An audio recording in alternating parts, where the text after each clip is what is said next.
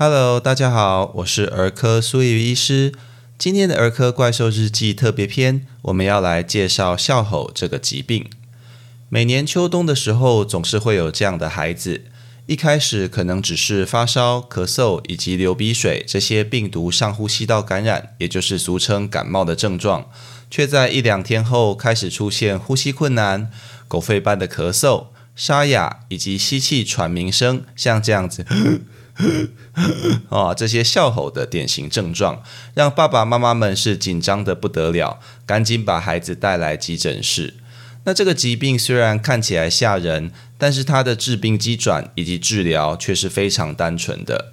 首先，笑吼指的其实就是病毒感染造成的咽喉以及气管上部发炎。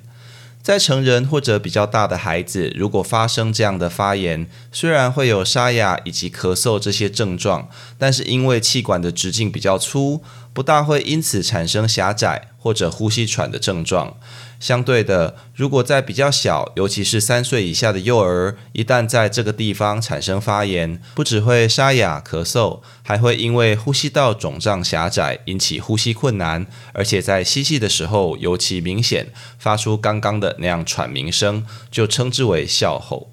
那虽然各式各样感染呼吸道的病毒都可能会造成笑吼。最常造成儿童笑吼的病毒是副流感病毒，其他像呼吸道融合病毒、流感病毒、鼻病毒这些都是常见的可能病原。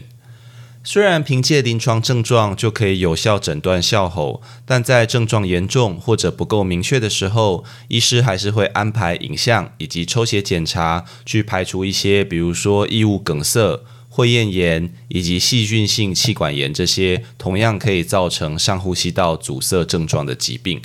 其中会厌炎以及细菌性气管炎常常是由 B 型嗜血杆菌感染所引起，如果没有及时治疗，常常会快速进展，引起呼吸道的阻塞、脓疡，甚至是死亡。那目前我们广泛接种五合一疫苗以后，B 型嗜血杆菌的感染已经大幅减少，但它仍然是重要的病源。如果一旦确诊为哮吼后，又该如何去治疗呢？跟大多数的病毒感染一样，我们缺乏有效的手段可以快速消灭造成感染以及呼吸道发炎的病毒，所以治疗的主要方针是给予患者氧气以及呼吸支持，并且使用药物去缓解发炎以及呼吸道的肿胀狭窄。标准的做法是给予一剂类固醇治疗，并在比较严重的个案吸入肾上腺素喷雾去缓解症状。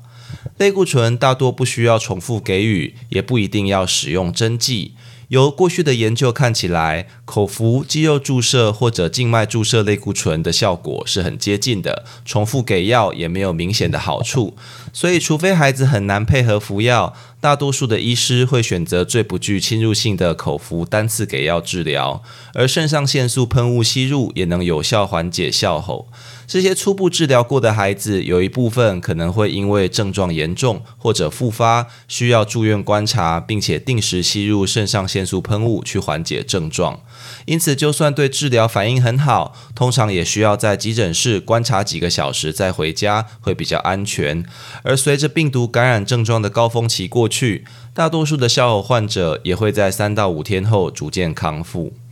那要怎么避免得到笑吼呢？除了一些预防感染的措施，比如像勤洗手、戴口罩这些是非常有效外，爸爸妈妈们也应该让孩子按时接种预防针，比如说像流感疫苗。那进一步的资讯也可以参考我们之前疫苗与预防注射、流行性感冒这两个章节。最后，如果孩子发生呼吸困难、狗吠般的咳嗽、沙哑以及吸气喘鸣声，啊，就这个声音，啊，这些症状发生的时候，也要记得尽速就医，让医师判断宝贝是不是得到笑吼喽。以上就是今天的主题分享，别急着走开，音乐过后会进入我们的杂谈时间哦。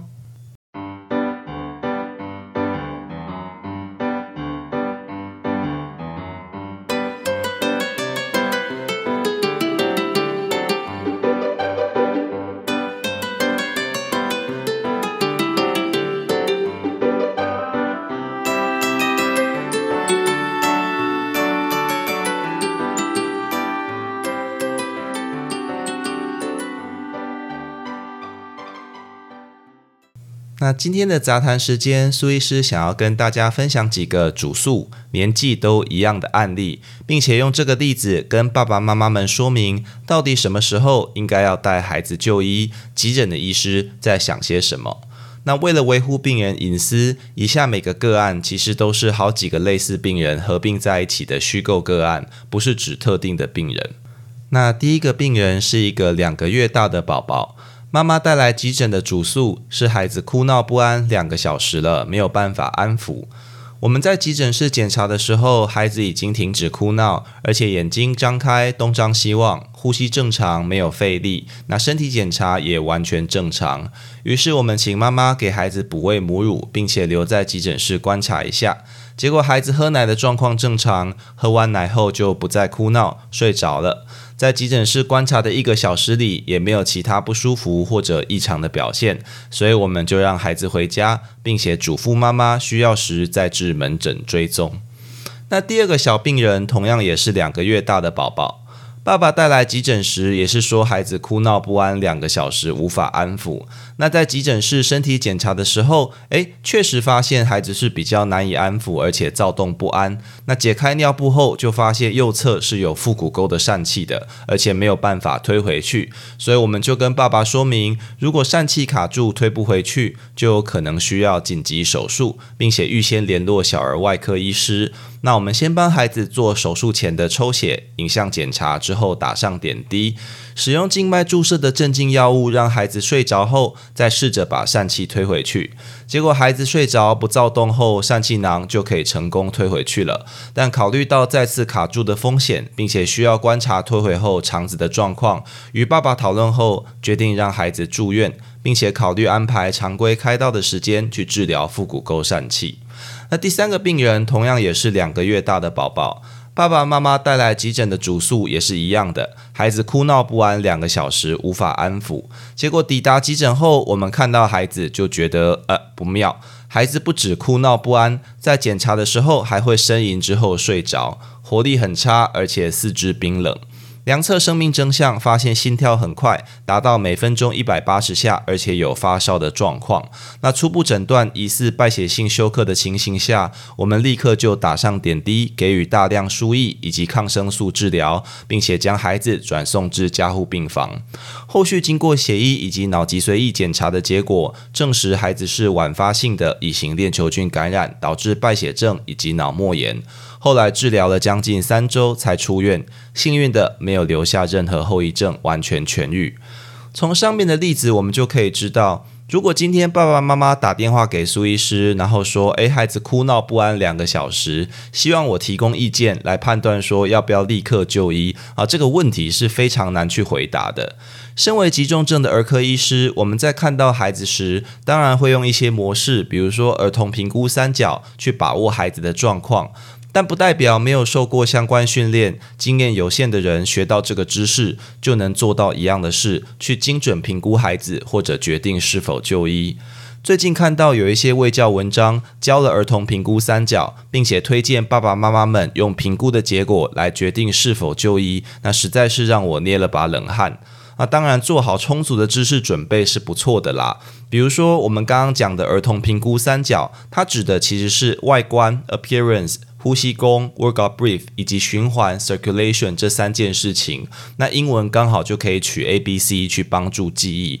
那他就是会看孩子的一些像肌肉张力啦，哦，放松时肌肉的紧张程度，对人以及环境的反应有没有正常，可不可以安抚，呼吸有没有费力困难，哦，有没有特别的呼吸声音或者姿势，四肢是否冰冷。发干啊，也是发青这些征象，去判断有没有需要紧急处理的问题。所以，如果知道这些知识的爸爸妈妈，当然比较有机会提早发现孩子的状况，并且尽速就医。但不代表这些征象如果没有异常的孩子，就没有紧急需要处理的问题。因此，苏医师还是认为，虽然心急不是急，只要您认为孩子有身体上的病痛，而且不确定是否紧急，就应该要到门诊或者急诊求助。同时，也要对门诊、急诊的处理有正确的期待。比如说，急诊会按照检伤顺序，而不是挂号顺序看诊。那主要去排除紧急的问题，并且做立即需要的处置，而不是去拟定长期的治疗计划。